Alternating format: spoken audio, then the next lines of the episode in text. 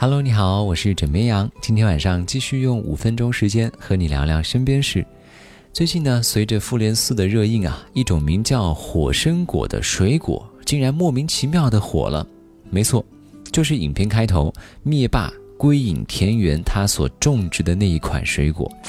于是乎啊，不少商家纷纷开始蹭热点。如今呢，你在淘宝上搜索火参果，你会发现店家的图片上会带上“灭霸同款”的字样，还有广告写的是“灭霸农场专供”。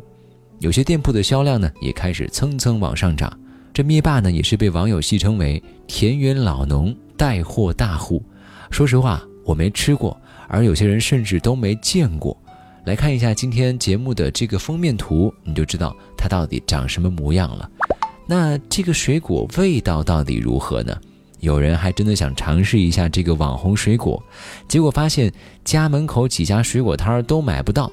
于是有记者啊就专门去询问了一位水果专家，怎样才可以买到火参果？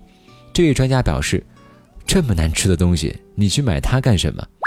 而紧接着，在科普火参果的时间里啊，专家是隔三差五的就跟记者强调说，这个真的很难吃，生怕记者意想不开就去买了。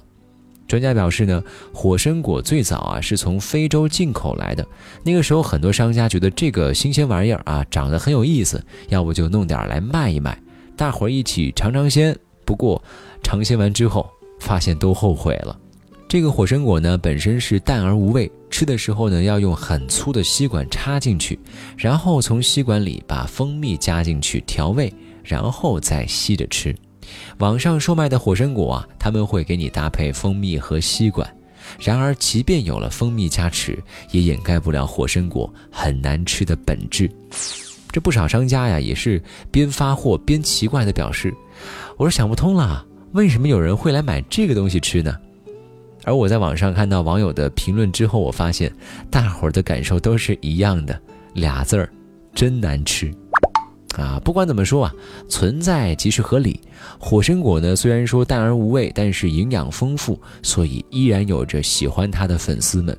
像之前的《博物》杂志曾经多次科普过，火参果呢算是黄瓜的海外亲戚，学名叫做刺角瓜，而民间呢还有其他的叫法，比如说是火星果、金刺猬。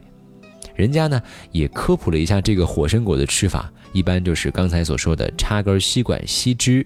由于实在很难吃呢，就会加入蜂蜜，所以他们建议啊，扔掉这玩意儿，直接买瓶蜂蜜喝就好了。其实这个东西呢，能够勾起大伙儿尝鲜的欲望。除了灭霸同款这个噱头之外，它的价格呢也是挺便宜的。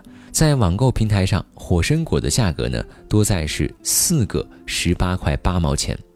不过有人开始担心，灭霸同款的火参果会不会被网友吃到涨价呢？这一点我觉得完全不用担心，因为谁是谁知道。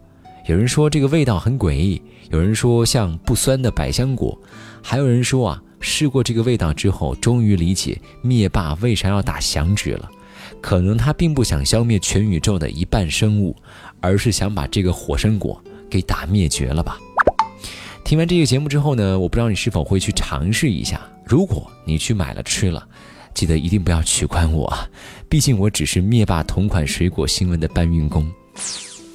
好了，今天呢就先跟你聊这么多，喜欢要记得点击订阅。我是枕边羊，明晚见喽。Ah!